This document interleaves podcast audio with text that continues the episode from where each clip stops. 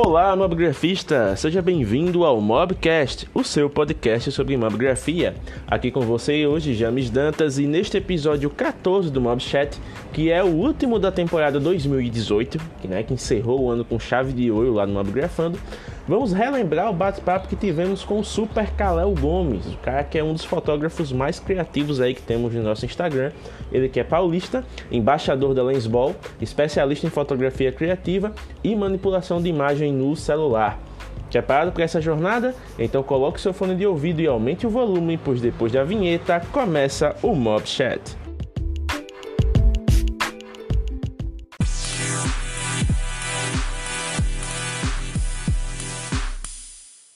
E aí, Kalel, seja bem-vindo.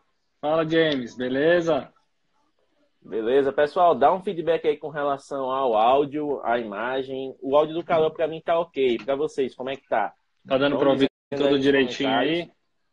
Tá, tá. Tô vendo que você tá usando o fone, bom, já ajuda. Captação tá. de áudio bacana. Beleza. Tá com boa luz. E aí, tá nervoso? Ah, sempre, né? Só tá você um pra mim fazer aparecer aqui, pô. Olha só, então já é uma grande honra pra gente, né, vir aqui ver o seu trabalho. Então eu vou fazer aqui uma pequena introdução, né? Inclusive, vocês estão ouvindo aí, estiveram ouvindo o latido. Hoje os assistentes de live não estão né, quietos. Vão ter algumas meu... perturbações, mas nada muito brusco. O meu tá lá no então, quarto. Aqui, Kalel, você. Kalel, você é fotógrafo. Pelo que está aqui na sua bio, você faz ensaios femininos, masculinos, família, pet.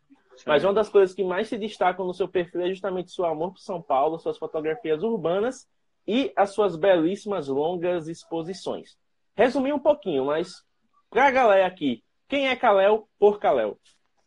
Bom, eu sou um cara que sempre curti fotografar, principalmente em São Paulo. E uma coisa que eu tento deixar bem claro é, é que o mesmo lugar pode ter diversos ângulos diferentes, né? É, por pessoas diferentes, cada pessoa tem um tipo de olhar. Então eu tento mostrar isso com, a, com as minhas fotos, até porque a maioria das minhas fotos é feita na Avenida Paulista, né? E, e, mesmo assim eu consigo mostrar diversos ângulos que ainda não foram explorados pelo pessoal e tudo mais. Então é uma das coisas que eu tento mostrar assim alguns olhares diferentes, né, da nossa da nossa cidade e mostrar que, que tem coisa bonita, né? São Paulo tem coisa bonita também. Tem tem partes boas e mostrar um pouco dessas técnicas que eu sou sou viciado, longa exposição e tudo mais. Então é algo que eu tento mostrar para o pessoal assim. E, Kalel, conta pra gente um pouquinho, como é que começou a sua história na fotografia? Pelo que me recordo, foi graças à sua esposa, não é isso? Isso. É, eu sempre gostei de, de registrar os momentos, assim, das nossas viagens, por onde eu passava, sempre usava o celular, né, e tudo mais. É, e eu sempre gostei muito do, da, da, GoPro, do ângulo que a GoPro proporciona, né, aquele ângulo olho de peixe, né, que, que é bem, bem conhecido. É, e, e, eu sempre fui fissurado pela GoPro, sempre quis ter uma GoPro. E em 2015, se não me engano, a minha esposa me deu uma em janeiro de 2015 de presente. Então eu comecei a fotografar com a GoPro e uma das primeiras coisas que eu quis aprender a fazer com a câmera, que é, eu não podia fazer com celular ou com qualquer outro tipo de equipamento que eu tinha, era justamente a longa exposição. E eu sabia que eu conseguia fazer com a GoPro. Então, foi quando eu comecei a realmente estudar a fotografia, né? É, comecei a estudar técnicas, quais eram as configurações necessárias. Então, aí depois eu vi que a GoPro me deixou um pouco é, limitada, né? Então, eu passei para o celular. Aí chega uma hora que o celular também te deixa limitado. Aí acaba que você tem, não, não tem para onde correr, né? Você tem que comprar uma câmera, tem que estudar bastante. Mas, mas foi isso. Eu comecei porque eu via fotos, tinha, tinha muitas referências aqui no Instagram é, de fotógrafos que usavam muito a GoPro, é, faziam umas fotos, eram mais fotos de paisagens, né? Assim, lugares bonitos. É, tem até o Derek que eu menciono bastante, geralmente que ele é lá de Jericoacoara e ele faz umas fotos com a GoPro lá muito bacanas. Só que é difícil você ver fotos assim, principalmente com ângulos diferentes, é, olho de peixe, essas coisas você, na época a gente não via muito com GoPro, esse tipo de coisa assim. Então, eu tentei extrair o máximo que eu tinha ali do equipamento que, que me era viável, né? Mas chega uma hora que você fica, você fica é, parado, né? Você tem que correr para algum outro tipo de equipamento. Entendi. E onde é que o celular entrou nessa história? Como é que você começou realmente a usar o celular para fotografar as suas inspirações? Então, é, chegou uma época que eu fazia fotos com a GoPro e eu tentava fazer as mesmas fotos ou os mesmos ângulos, porém com o celular. Eu já estava com o celular um pouco melhor, né? Que eu, na época eu tinha, eu tinha um iPhone 7. Então, eu tentava de alguma maneira fazer é, a mesma foto que eu fiz com a GoPro, mesmo ângulo, porém com o celular, como base comparativa mesmo, para eu ver o que tinha ficado melhor, é, tentar extrair o máximo. E eu comecei a ver que algumas coisas saíam melhor com o celular, né? É, eu tinha uma qualidade de imagem muito superior. Que a GoPro, querendo ou não, é pura edição, né? Ela tem uma imagem boa, mas você tem que editar, fazer uma edição pesada nela para você conseguir alcançar uma qualidade legal, assim, na foto mesmo. É, o celular não, tem muito celular hoje que você bate uma foto, ele já sai pura ali da câmera, já sai com uma foto excelente. Uma qualidade muito boa, né? Você sempre consegue melhorar um pouco, assim, na, na edição e tudo mais, mas tem muito celular que você bateu a foto, a qualidade já está excelente. Então eu comecei a ver é, exatamente isso, né? É, eu fiz, fazia algumas fotos que eu já tinha reproduzido com a GoPro, eu fazia com celular. Comecei a ver que eu conseguia, por exemplo, foco, era coisa que eu não tinha na GoPro.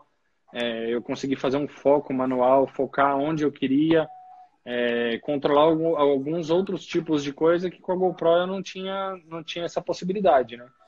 Então foi aí que eu comecei a introduzir o celular no, no perfil. Acho que foi em meados de fevereiro, mais ou menos de 2017, foi quando eu comecei a usar mais o celular. E aí eu fiquei mais ou menos por um ano usando o celular. E em janeiro desse ano eu comprei uma câmera semi-profissional. Aí que eu já estava ficando meio limitado, né, com, com o celular. Então eu tive que partir para a câmera, não tem jeito não. Galéo, uma das coisas que mais chama atenção no seu perfil, já que você está falando no assunto celular, é justamente o seu estilo de captura, seu estilo de edição, que é muito criativo e muito imersivo também. Como, por exemplo, nessa foto aqui da Avenida Paulista, onde você faz um efeito como se o celular né, estivesse em harmonia com a paisagem, como se eles se integrassem. Como é que você começou a trabalhar essas edições mais criativas? Cara, é, eu comecei a, a, ver em alguns perfis, é, a gente vê muito hoje em perfis gringos, né? Esses perfis de criatividade. Eu sempre gostei muito desse lance de, de criatividade, é, esse tipo de coisa. O pessoal que está tá perguntando aí é, a, qual é a câmera. Em janeiro de 2018, eu comprei uma Canon SX530, que era uma semi-profissional. E aí eu fiquei três meses com ela, mais ou menos, porque ela já me deixou limitado. E foi aí que eu parti para T6, né? Porque a, como eu gostava muito de longa exposição, é, a, a semi-profissional semi que eu tinha, ela só conseguia colocar o tempo do obturador até 15 segundos. Então chegou uma hora que eu queria colocar 30 segundos, deixar no modo bulb ali e ela não ia mais. Então eu tive que partir para T6. Foi quando eu peguei a, uma das mais baratas de entrada da Canon. E mas voltando no, no assunto da edição, é, eu sempre via nesses perfis gringos assim muita coisa, né, de, desse tipo de, de edição, essas manipulações. E até hoje eu edito só pelo celular. Eu só uh, utilizo aplicativos no celular para fazer as edições. E eu comecei a procurar. Teve uma das fotos, eu não me lembro qual foi exatamente, mas eu precisava fazer uma, uma sobreposição na foto. E eu comecei a pesquisar é, qual era o aplicativo que eu poderia fazer uma sobreposição. Aí foi quando eu encontrei um dos Photoshops, né? A gente tem Photoshop Fix, Photoshop Mix, Photoshop Express. Isso. Tem tudo quanto é tipo de aplicativo. Então foi quando eu encontrei esse Photoshop Mix que a gente consegue fazer sobreposições, camadas, né? E aí foi quando eu vi é, vídeos no YouTube, li muito sobre o aplicativo e fui, fui brincando com as minhas fotos, né? Fui, fui fazendo edições lá, brincando e, e aí foi quando eu comecei a atingir uns resultados legais, assim, que eu tava começando a gostar realmente. Olha só, o pessoal tá até fazendo uma observação aqui com relação à, parte da que você falou, que a SX, né, que você tinha mencionado, que é uma Super Zoom no caso, né? Isso, Super Zoom. Pronto, porque o pessoal aqui acha que alguém mais técnico né, já chegou nessa classificação de que não é uma semiprofissional. A T6 é uma semiprofissional, mas é já uma parte mais técnica. É, tem... né? O, até agradeço o é. Gabriel Filho pela, pela consideração, mas é porque a gente meio que simplifica. Para o pessoal leigo, o pessoal considera as super zooms como semiprofissionais. Então, Isso, exatamente. é meio que uma maneira de você facilitar o entendimento. Mas, Gabriel, é muito tem... obrigado. Deixa eu ver tem todos o que esses... o pessoal está falando aqui. Tem todos esses aspectos. Câmera de entrada, câmera semiprofissional, mas é exatamente isso que você falou.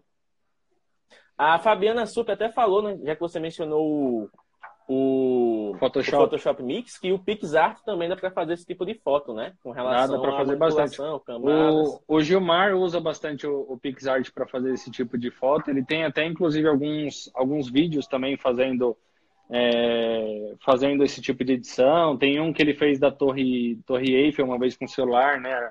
A Torre Eiffel saindo de dentro do celular, ele usa o PixArt também para fazer. E dá para fazer tranquilo com os dois. É que eu me acostumei mais com, com o Photoshop Mix. Foi, foi mais de me adequar mesmo, né?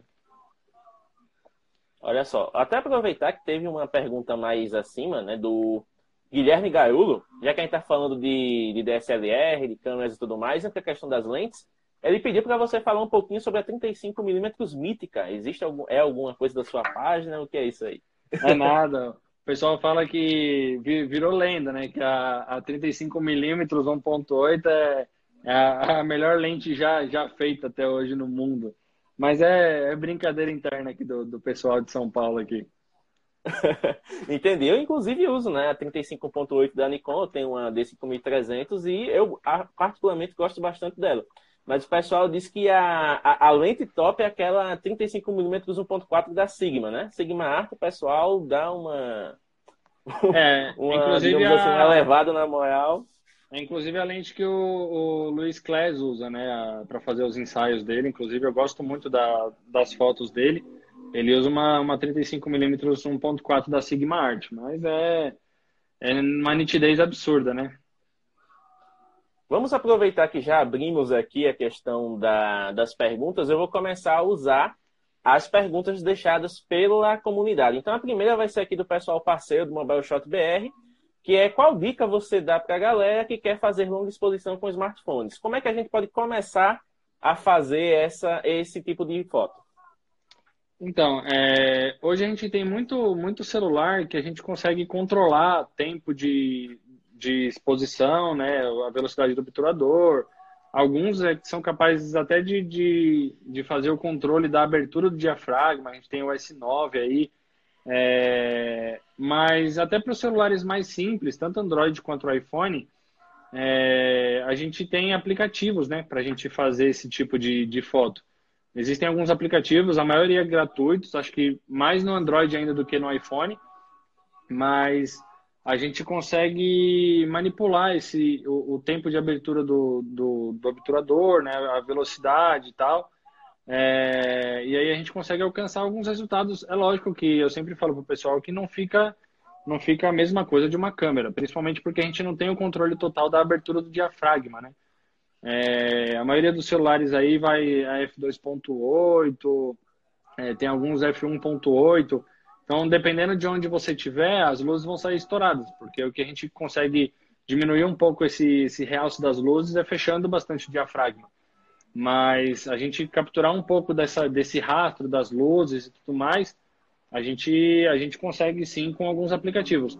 No iPhone, é, eu já mostrei para algumas pessoas, inclusive eu pretendo fazer um vídeo para o canal do YouTube, que a gente consegue no iPhone com a própria câmera nativa. Muita gente, inclusive, não sabe que depois do iOS 11, é, a gente consegue fazer longa exposição com a câmera nativa do iPhone, sem precisar apli instalar aplicativo nenhum. Então, basta você ir lá, é, habilitar aquele Live, live Photos, que, que é uma das funções da câmera do iPhone. Acho que tem a partir do iPhone 6S, se eu não me engano. E você Sim. ativando o Live Photos, você faz a foto, é lógico, segurando a câmera parada por uns 2, 3 segundos, ele vai capturar uma parte do movimento da, da cena. Então, depois, na própria galeria lá da, das fotos do iPhone, você abrindo a foto e jogando essa foto para cima, você, você consegue quatro modos de edição. Você tem o boomerang, é, tem a foto em loop e uma das opções é a foto em longa exposição. Então ele vai pegar esse movimento que ficou na cena e ele vai deixar como se fosse um borrão.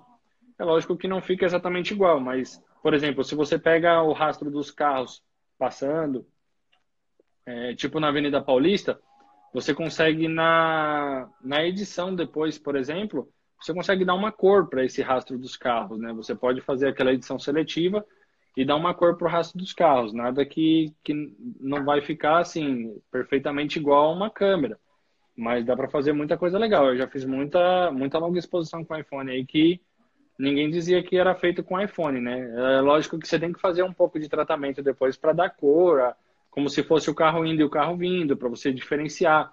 Mas na foto em si, é, pelo menos com essa opção do iPhone, é, ele não sai, não sai exatamente igual a uma câmera. Mas existem alguns aplicativos. Do iPhone eu me lembro do câmera, o câmera Plus é, e tem o acho que é o câmera câmera Pro 5, alguma coisa assim. É, mas para o Android tem, tem, eu sei que tem vários outros aplicativos, inclusive gratuitos, que a gente consegue fazer muita coisa legal. Então, só para deixar claro, né, uma coisa até que o Marlon colocou aqui, né, que é, ele consegue melhores resultados com o celular fazendo astrofotografia do que com a câmera que também usa uma T6, né? A área até mencionou aqui que pode ser questão da experiência. E para o pessoal que está perguntando sobre aplicativos e tal, só para a gente desmistificar um pouco, né? Porque o pessoal muitas vezes pergunta o aplicativo achando que usando o aplicativo que você usa, ele vai conseguir os mesmos resultados, né? Mas no caso, quando está falando de longa exposição, o aplicativo ele vai liberar para você as funções de controle manual. Então, ISO, velocidade de obturador, né, balanço de branco e tudo mais, você vai ter que configurar manualmente para poder conseguir o resultado. Então, para você configurar isso, você tem que entender a mecânica. Acho que isso é um, uma observação importante a fazer, né? Para o pessoal não achar exatamente. que é só clicar e já sair a longa exposição, né? É, exatamente. A vantagem, uma das vantagens é que no celular, por exemplo, quando você está em um ambiente escuro e você, você consegue esse controle da, das configurações do celular, a velocidade do obturador, você vai. É, é como se fosse o, a, a, tela da, da câmera ali, né? Então você vai mudando as configurações, ele já vai te mostrando é, como a foto vai sair, se ela vai sair subexposta, super exposta. Você já consegue ir controlando manualmente ali. Uma das coisas que você não tem muito controle, que é a abertura do diafragma, né? Isso peca bastante. É, é uma das coisas que fez eu, eu pular um pouco da GoPro, porque eu não tinha esse controle do diafragma, então eu ia fazer longa exposição na Paulista, que é um lugar que a gente quase não tem iluminação, né? Só tem poste na, na avenida inteira. Então eu ia fazer longa exposição na Paulista, não conseguia ultrapassar os dois segundos de, de exposição, porque as luzes saíam totalmente estouradas. Mesmo eu dando uma diminuída depois nos realces, na, na, na exposição da foto em si, eu não conseguia recuperar esses postes, né? Então o diafragma é uma coisa que faz muita diferença para quem quer fazer longa exposição.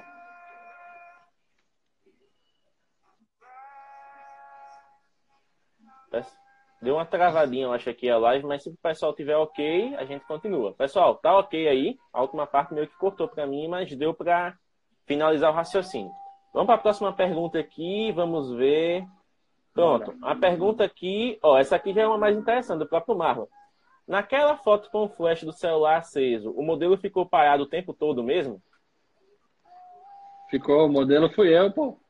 Ali sou eu na foto. É, eu, eu não gosto de aparecer em foto e nem em vídeo, você sabe disso. É, mas, mas nesse caso eu pedi ajuda para minha esposa, né? Para ela, eu, eu, fiz a configuração da câmera, deixei uns 10 segundos ali para ela disparar depois que eu, que eu cliquei o, é, o, o, o, botão mesmo para disparar a câmera. E eu corri, acendi o celular, mas eu tentei deixar 10, 15 segundos no máximo para não ter que ficar segurando por muito tempo. Mas eu tive que segurar ali a respiração, ficar uns 10, 15 segundos parado com o celular sem se mover. É, muitas, muitas fotos saíram borradas, né? Eu tive que fazer umas, umas 12 fotos para conseguir é, obter umas duas, três que ficaram legais mesmo. Mas, mas eu tive que ficar parado uns 10. Teve muita gente que me perguntou se era sobre a posição, né?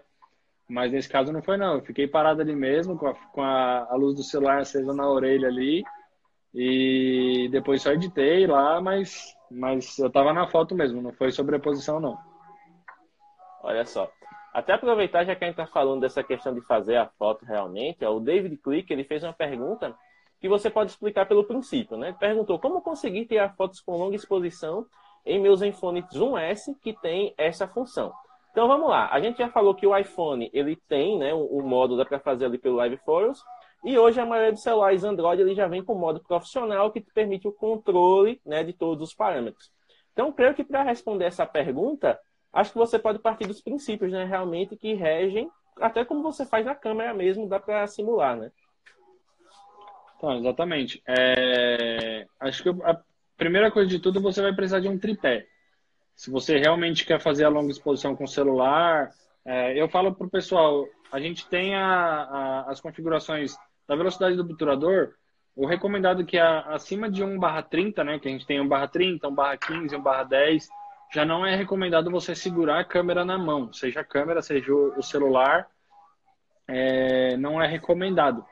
Então, se você vai fazer uma longa exposição com uma velocidade do obturador assim, é, 1 barra 30, 1 segundo, 2 segundos, é, é, extremamente obrigatório você usar um, um tripé, seja ele para celular ou para câmera, é, eu, eu, ando com o meu todo dia, inclusive na mochila, porque se eu, se eu vejo alguma coisa eu não quero perder nenhum momento. É, mas tem que usar um tripé. Você colocando no tripé, você vai, vai, vai mudando as configurações, no caso, né? Então, por exemplo, você está em um ambiente que não tem tanta iluminação. Você quer colocar ali uns 6 segundos, 8 segundos de exposição. É, como os celulares não têm muito controle de abertura do diafragma, geralmente é f2.8 e então você vai controlar mais a ISO. Eu sei que a maioria dos celulares hoje eles habilitam a, a, o controle da ISO, né? Da sensibilidade ISO, mas geralmente quando você quer fazer uma longa exposição, você quer escurecer ao máximo o ambiente. Então geralmente eu uso o ISO 100, é, tem algumas câmeras, no caso que vai até ISO 50, mas no caso do celular, deixa a ISO 100 ali porque você quer escurecer o ambiente e vai controlando a velocidade do obturador conforme você vê como vai ficando na tela, né? Eu sei que os celulares eles já vão mostrando se a foto vai sair estourada ou não. Coloca, por exemplo, 5 segundos, faz um teste. Se você isso no tripé, obrigatório. Então fez o teste, viu que a foto saiu legal, meu, faz no mesmo lugar que você tiver parado ali, faz umas 15 fotos que com certeza as 15 fotos vão sair uma diferente da outra. Então longa exposição é assim, nunca é uma, uma foto igual a outra, jamais. Então, tá com a, com a câmera parada ali no, no, tripé, faz umas 15 fotos no mesmo lugar, depois você escolhe a que ficou mais legal. É, mas são coisas obrigatórias. Você usar um tripé e deixar a ISO mais baixo possível para você escurecer realmente o ambiente. E aí vai controlando a velocidade do obturador de acordo com o que você quer deixar. Quer deixar mais tempo, quer deixar menos tempo, tá passando muito carro, você pode deixar menos tempo para você pegar um ônibus legal que está passando ali com uma iluminação mais forte, ou está passando é, tá passando mais carro, quer deixar mais tempo para você pegar mais rastros contínuos, esse tipo de coisa. Então você vai controlando de acordo com o tempo que você quer deixar à disposição. Geralmente eu defino primeiro o tempo que eu quero deixar. Então, se eu sei que passam muitos ônibus, por exemplo, na Avenida Paulista, tem uns ônibus com umas lanternas bem grandes, eu quero pegar esse ônibus. Se eu deixar 30 segundos, é, esse ônibus vai sumir da minha foto, provavelmente, se ele passar nos dois primeiros segundos. Então, eu deixo oito segundos para eu garantir que esse ônibus vai sair na minha foto. E aí eu controlo os outros dois itens, né, que são a sensibilidade e a abertura do diafragma, para que eu não tenha luzes estouradas e que eu consiga deixar é, o, meu, o meu fotômetro ali entre zero e um pouquinho acima, né? Mas, mas geralmente eu faço isso. Eu controlo primeiro o tempo que eu quero deixar à disposição, né? É a primeira coisa que eu defino. Olha só que bacana. E até como você mencionou, a dica de fazer no celular é porque ele permite que você tenha uma prévia, né? Então, à medida que você vai alterando, ele já vai mostrando mais ou menos como vai ficar e dá essa segurança para você realmente treinar e fazer as 15, 20 fotos que você queira fazer. Exatamente. Olha só, aproveitar até fazer a próxima pergunta. O pessoal aqui está mandando muita pergunta nos comentários. Não se preocupem, gente, tá tudo aqui anotadinho. Eu entro já nos temas, tá? Porque a, a gente já deixou aqui meio que uma sequência para ir tendo lógica. Então, eu vou fazer mais uma pergunta aqui da audiência e depois a gente faz essas dos comentários, ok? Uh, deixa eu ver aqui. Pronto, essa aqui é interessante, que é do Temóteos. E ele perguntou o seguinte: como perder a vergonha, medo de ser roubado quando se tira foto na rua? essa é zoa ou não? Desculpa, cortou aqui. Como perder a vergonha ou medo? Medo de ser roubado quando se tira foto na rua.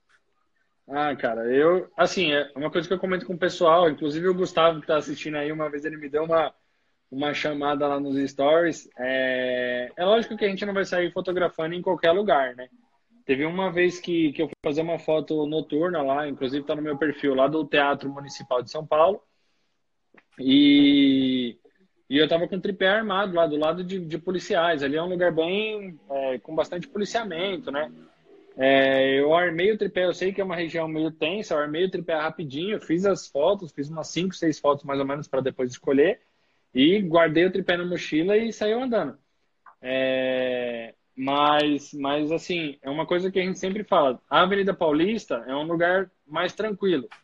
Mesmo, digamos, comparado a outros lugares de São Paulo, ainda é um lugar muito movimentado, é, tem, tem muita gente, movimentado tanto de dia quanto à noite. É diferente de você ir no centro de São Paulo, por exemplo, sozinho e fazer foto ali é, de longa exposição, ficar parada no mesmo lugar com a câmera armada lá, você deixa ela 30 segundos, 25 segundos cada foto que você vai fazer é, e você estar sozinho. Mas mesmo na Avenida Paulista, eu deixo a câmera no tripé, fico fotografando com o obturador disparado e só que eu nunca deixo a câmera sozinho. Eu tô sempre ali grudado na câmera, tô praticamente abraçando o tripé ali. É, não fico, não, não, disparo a câmera. Tanto que essa foto que me perguntaram do.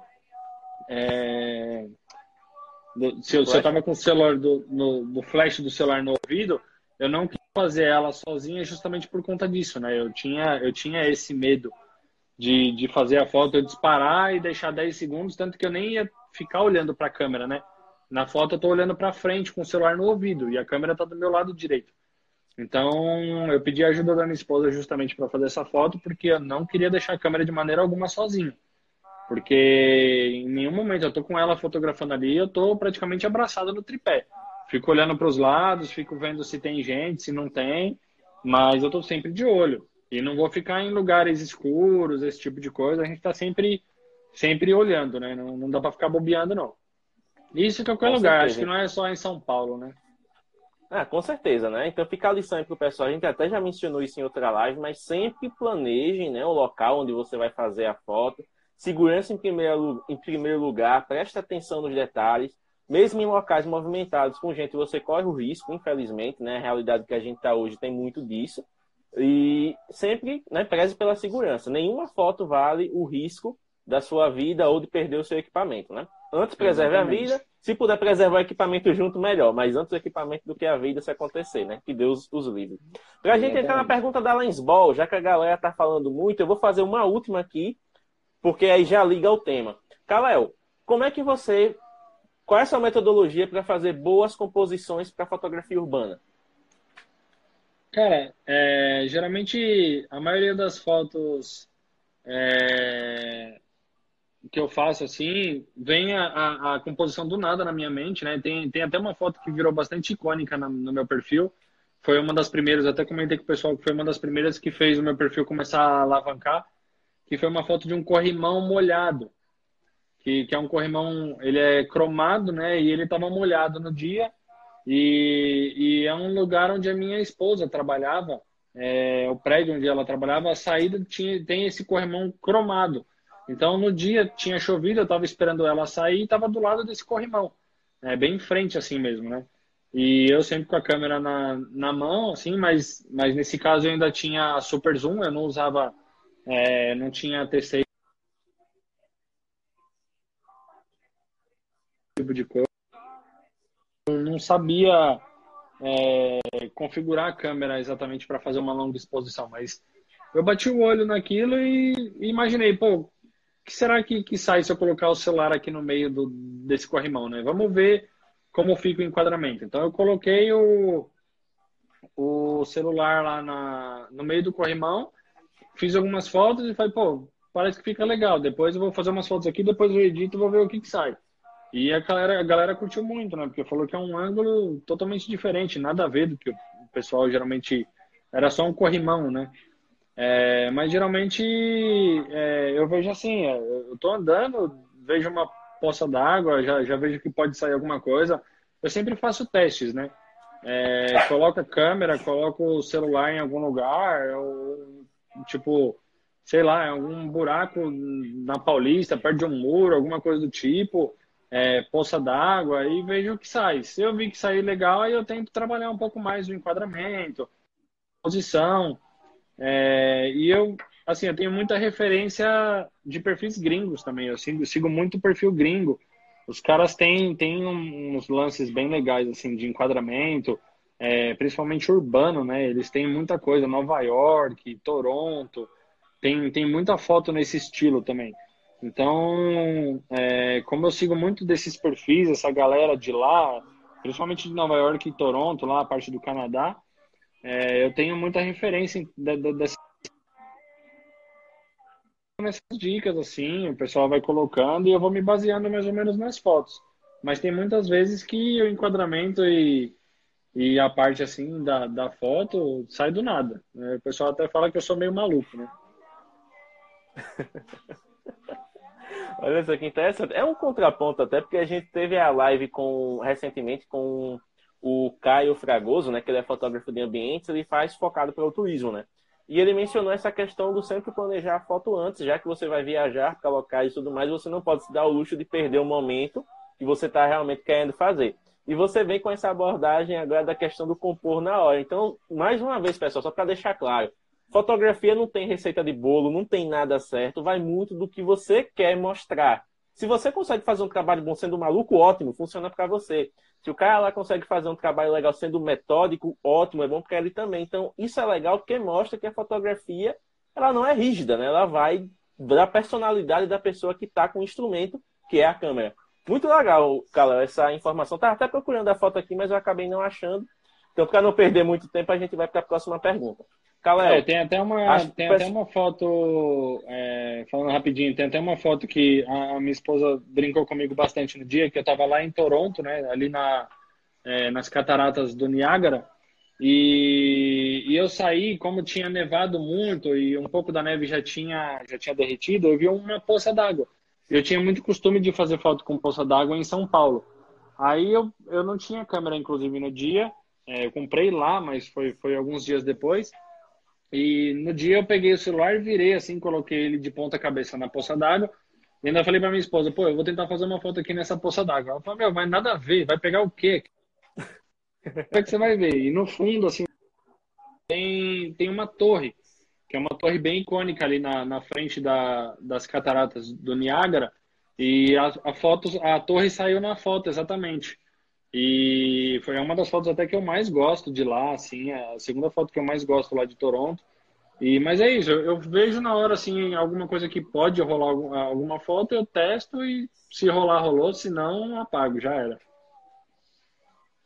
Galera, continuem dando feedback aí com relação à live, se a internet está ok, se o áudio, se o vídeo.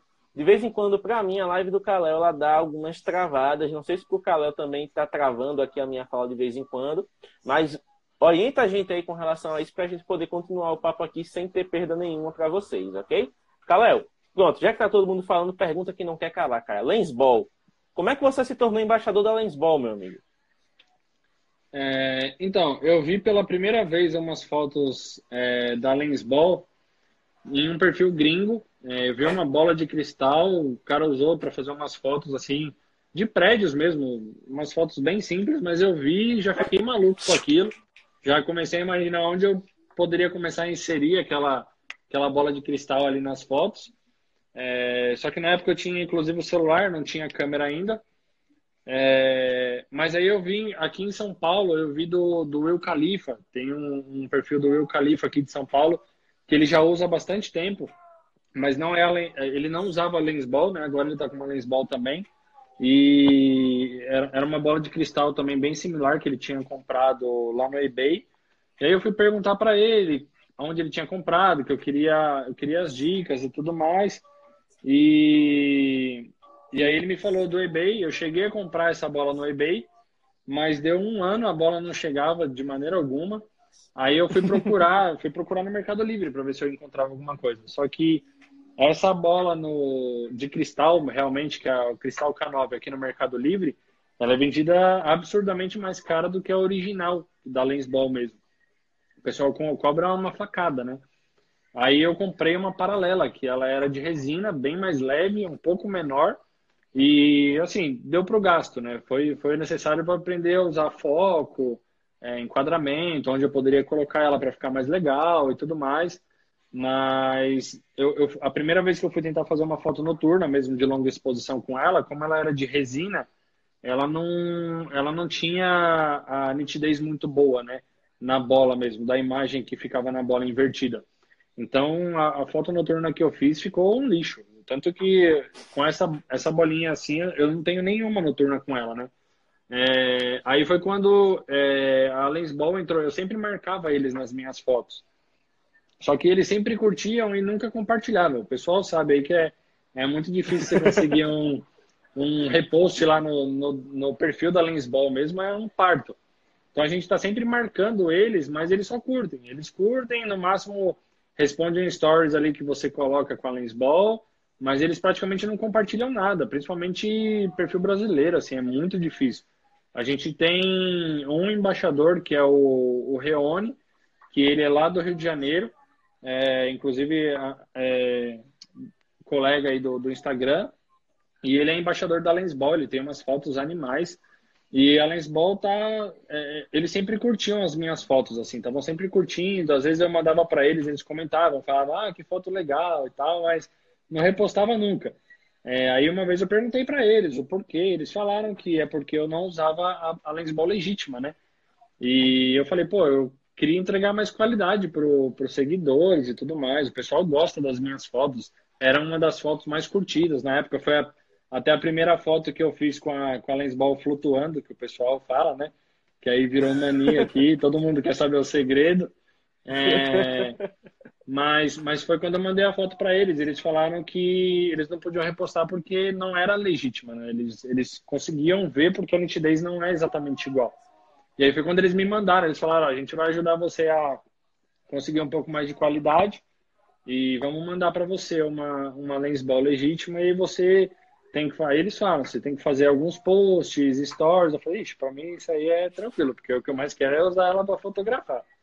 Aí foi quando eu comecei a, a usar muitas, muitas, muita lens ball para fazer as fotos, né? E tava sempre marcando eles. Aí foi quando eles começaram é, repostaram duas vezes. E, e aí eles me convidaram. Teve um dia que eles, eles me mandaram um e-mail e um, um direct me convidando, perguntando se eu queria participar é, da família deles, né? Eles tinham uma página da família Lensball e eles perguntando se, se eu queria fazer parte dessa família e, e ter o meu perfil divulgado lá tal. Eu falei, com certeza, né? É, era uma das coisas que eu mais queria. E foi assim que, que eu consegui virar, eles falam embaixador lá, né? Aí tem brasileiro, eu sei que tem dois, eu não sei se eles incluíram mais algum. Sei que aqui de São Paulo teve bastante gente que, que ganhou também, né? Eles estão tentando divulgar bastante. O pessoal até reclamou que eles não repostavam muita coisa do Brasil. Aí foi quando eles começaram a repostar, eles já repostaram bastante coisa do Brasil agora no perfil. E inclusive você recentemente fez um sorteio, né? Para comemorar os seus 10k de seguidores que acabou se tornando 20, né? Durante o período.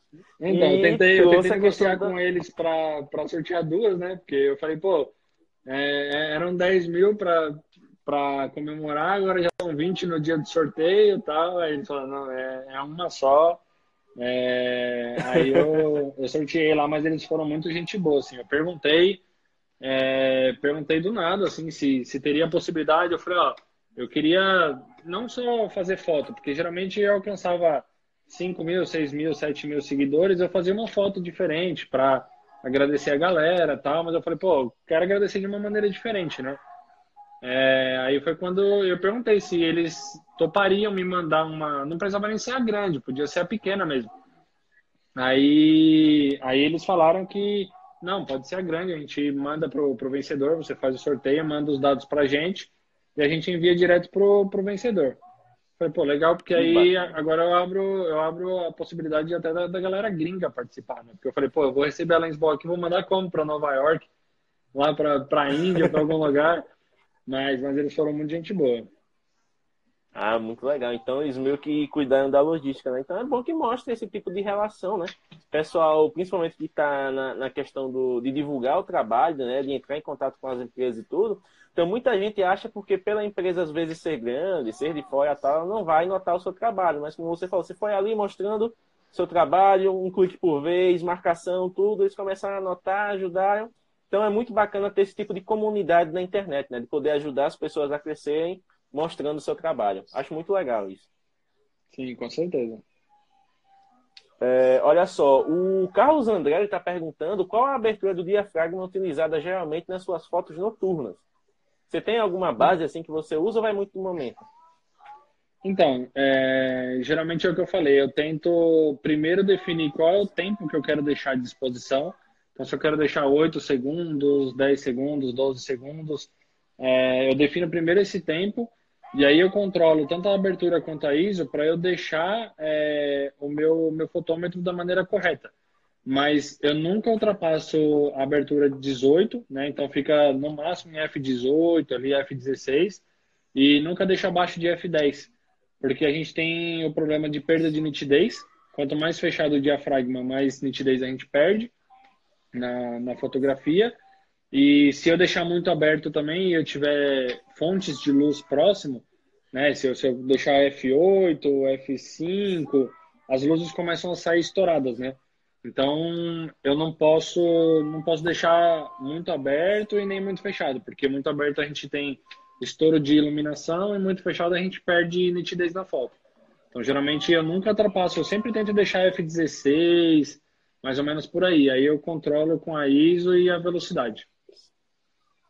Ó, oh, Kalel, você meio que deixou a galera apreensiva, né, essa semana, colocando nos stories uma foto lá de, de light painting, né, aquela coisa toda, dizendo que ia aprontar. E hoje você vem com uma foto que é um portal. Né? Você coloca lá o portal da Avenida Paulista indo para o Ibira.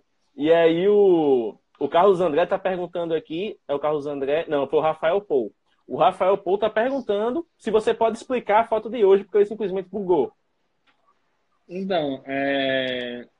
essa, essa foto, assim, eu já tinha visto uma referência de uma foto dessa gringa, inclusive, uma foto que eu curto muito, que o cara utilizou o steel wall, né, que a gente chama de esse rodar o bombril e fazer light painting, e, e, ele utilizou essa parte do, do bombril girando, ele colocou no, na lente da câmera. E aí é a lente da, da, da câmera como se estivesse girando mesmo, e dentro da foto ele tem outras, é, outras fotos, assim, mas é a própria foto, como se fosse imersão, né?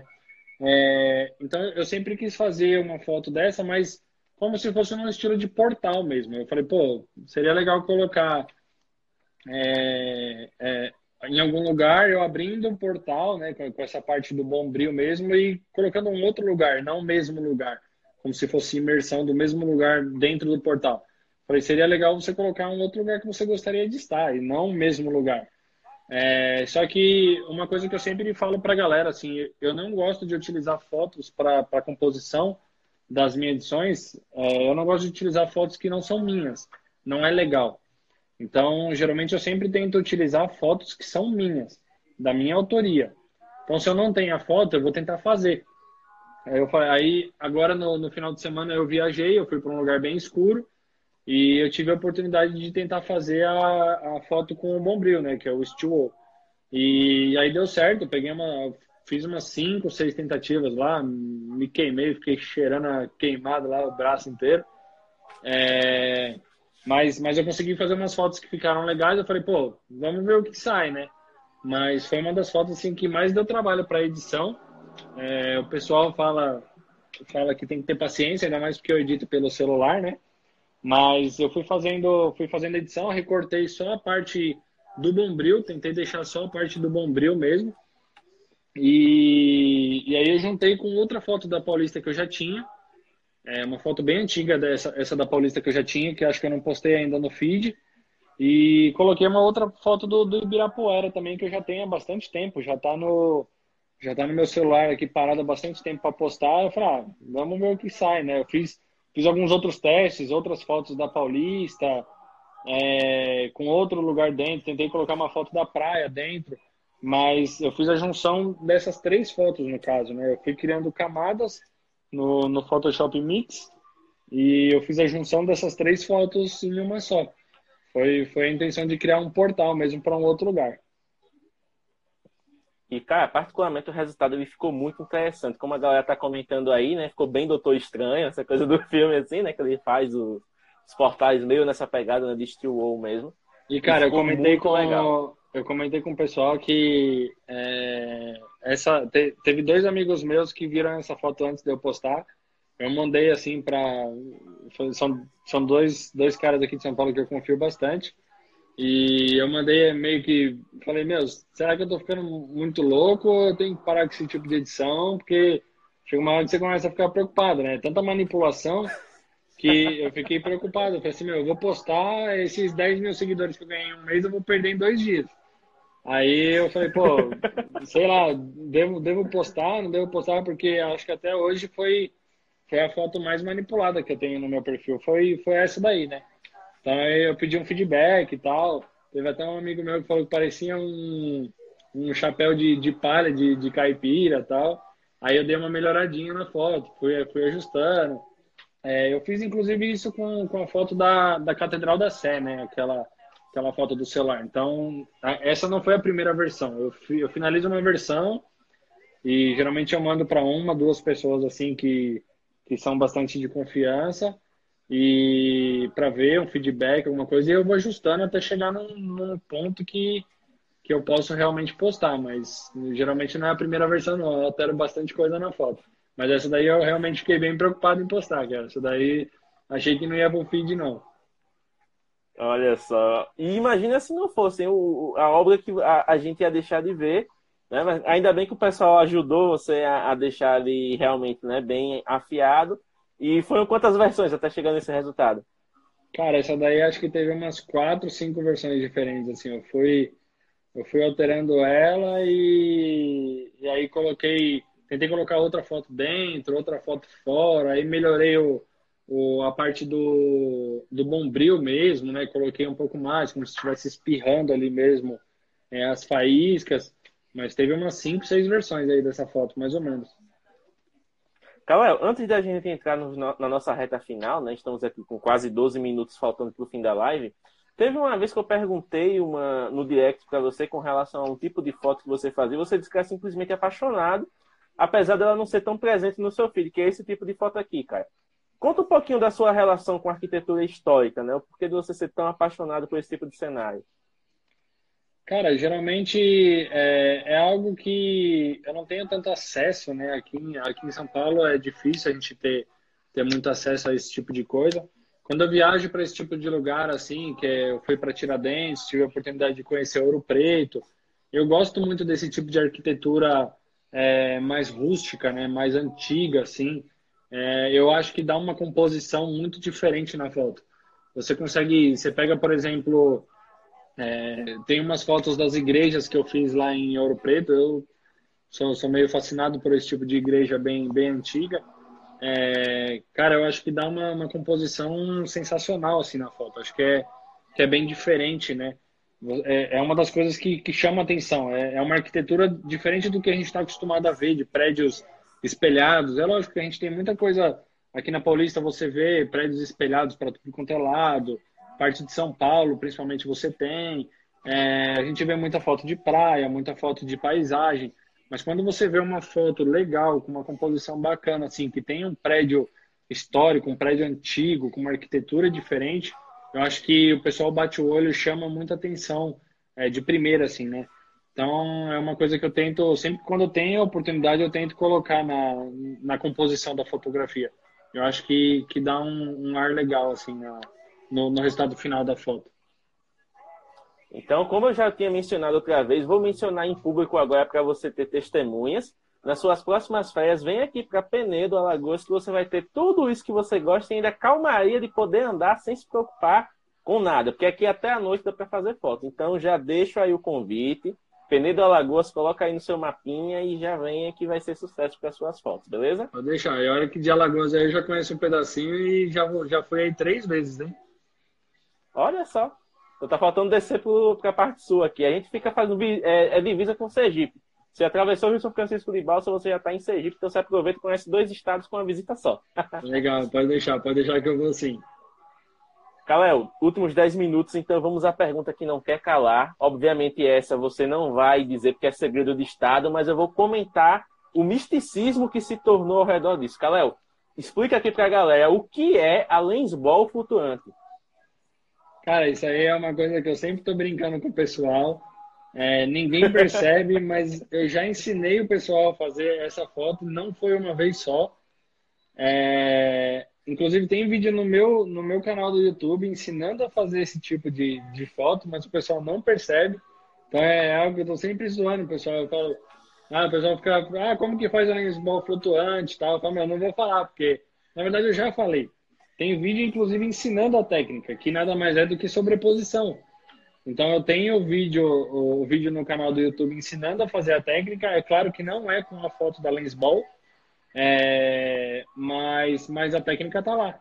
O pessoal já assistiu o vídeo, é só aplicar em alguma foto que, que você queira, né? Eu aplico em muitas outras coisas, não só em foto igual a foto de hoje que eu coloquei no feed, foto da lensball, mas a sobreposição você abre um leque de opções aí. Se você, é, eu mostrei inclusive num vídeo que eu tenho ensinando a fazer a sobreposição, se você pega é, um avião que está numa foto, o avião saiu muito pequeno e tudo mais, você quer deixar esse avião mais alto, maior no caso, né?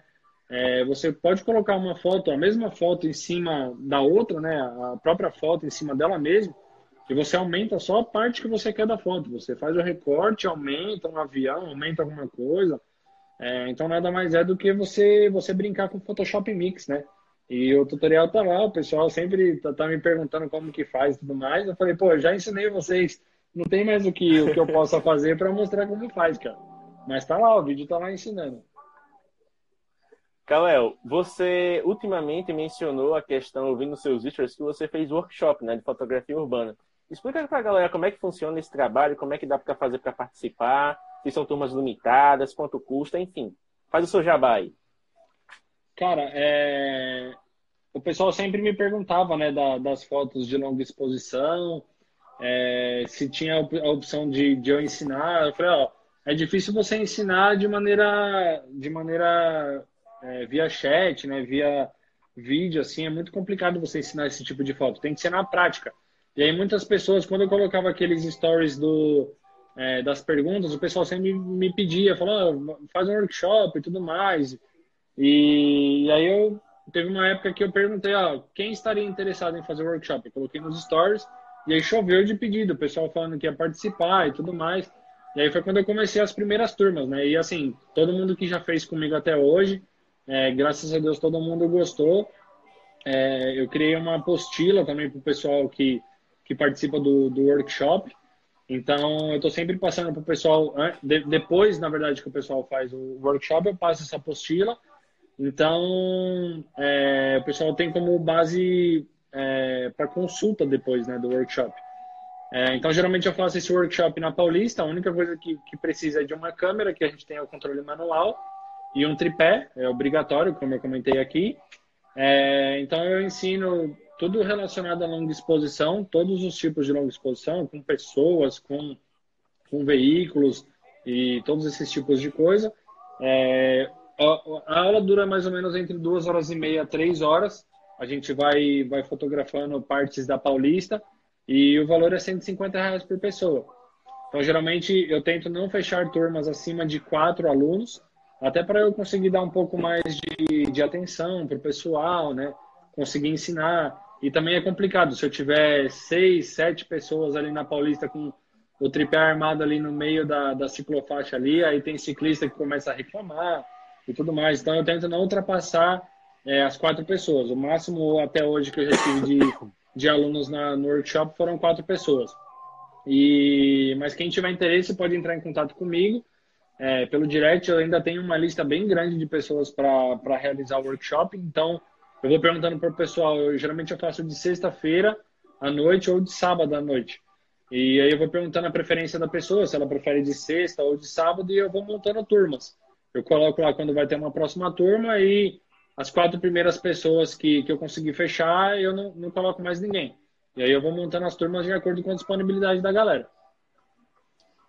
Olha só, inclusive até o Felicidade Info perguntou se você pretende lançar um workshop, um workshop também voltado para mobile, né?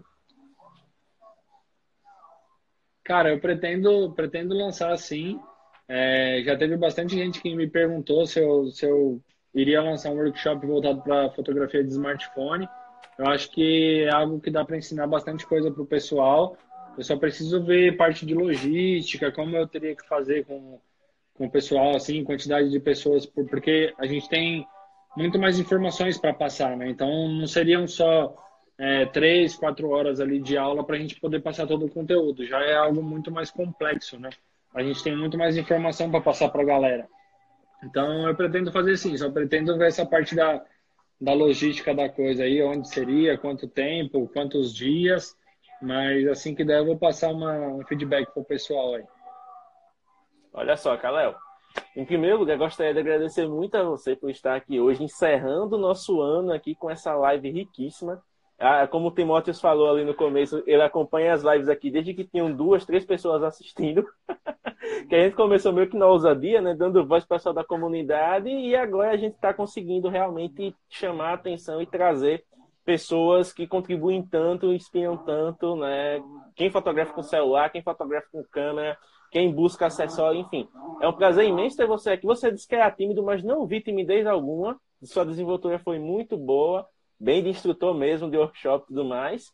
E, mais uma vez, agradecer por fechar esse 2018, que 2019 venha com ainda mais realizações e deixar esses minutos finais para que você chame a galera para curtir o seu trabalho, para que você fale quais são os planos para o ano que vem e encerre isso aqui realmente com chave de ouro. Calel, obrigadão mesmo. Não, imagina, eu, eu que venho agradecer aqui pelo, pelo convite. Já faz tempo aí que você me convidou, eu tenho venho tomando coragem, aí era sábado enrolado, não conseguia participar, é, mas, mas deu certo participar aí, foi uma honra o convite, agradeço a você aí pela, por, por estar participando aqui da, da live. É, e quero agradecer o pessoal também aí que está sempre me acompanhando, sempre participando, comentando nas minhas fotos, dando incentivo é, abraçando as minhas loucuras aí, as doideiras que eu faço nas fotos, não deixando de acompanhar. E que 2019 a gente consiga aprender bastante coisa aí, eu consiga ensinar e, e ajudar o pessoal na, na, parte da fotografia aí. O que o pessoal precisar, pode contar comigo aí, me chamar no direct, que eu tô sempre respondendo todo mundo. Tento, quando o Instagram não me bloqueia, né, no, nos comentários lá, que eu tento responder todo mundo. É, aí o Instagram acha que eu sou, sou meio spam. É, mas sempre que, que, possível lá, eu tento responder todo mundo nos comentários, no, no direct lá. Então, quem tiver dúvida, pode me chamar que, que eu tento ajudar, com certeza. Olha só, então antes que alguém se pergunte, esta live vai sim ficar disponível pelas próximas 24 horas. Quem chegou no finalzinho, quem você sabe que queria assistir que não viu, é só mandar, vai ficar disponível. E quando passar as 24 horas, daqui para o começo de 2019, vamos ver aí se, o, se a minha logística vai me ajudar a gente vai transformar ela em podcast. Né? Então, existem outras lives já no podcast que vocês podem acompanhar. É só procurar por Mobcast, que a gente está lá, né? O, o a, digamos assim, a parte de áudio das lives. Então, a gente já tem, acho que uns 10 programas lá para vocês ouvirem, muito bacana. Estamos no Apple Podcasts, estamos no Google, no Spotify, no, no, no Castbox e no Anchor, que é a nossa plataforma principal. Então, quem quiser ouvir, quem quiser acompanhar, é só ir lá. E não pense que acabou não, viu, Carol? Depois eu vou entrar em contato com você para a gente criar um, um, um blog post bacana para ajudar ainda mais esse pessoal e fazer um collab aí com relação a esses trabalhos, beleza? Pode deixar. O que eu, que eu puder ajudar aí, tô, tô à disposição. Então é isso, pessoal. Encerramos este ano com chave de ouro. Agradeço a todos que acompanharam esta live, todos que fizeram perguntas. Sigam lá o perfil do Kalel, vocês vão aprender bastante com ele. Como vocês veem aqui na live, ele é um cara super gente boa, responde todo mundo. Se não responder é porque ele está bloqueado, então é isso aí. É isso e aí. vejam os tutoriais dele no YouTube, para que vocês possam aprender realmente a fazer fotografias mais criativas e aprender a como ter a inspiração dos cenários urbanos. Kalel, aquele abraço e a gente se vê por aí. Valeu, um abraço. Tchau, pessoal. Obrigadão.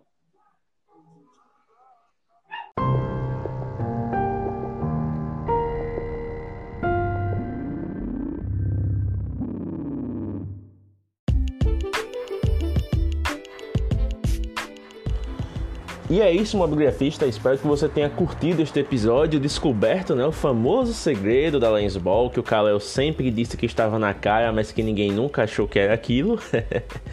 e agradecendo a sua presença né, neste ano de 2018. Este foi o primeiro ano do Mobgrafando, né, já estamos aí com um ano de existência.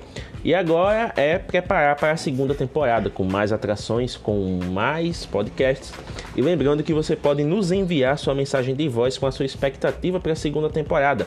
Basta você instalar o aplicativo Anchor FM no seu smartphone, criar sua conta, que é bem simples. Você pode criar por e-mail, por Facebook e afins e nos enviar uma mensagem de voz que vai ser inserida nos próximos episódios. Então você pode participar do Mobcast através dessas mensagens de voz. Agradeço a sua participação, um abraço e até a próxima.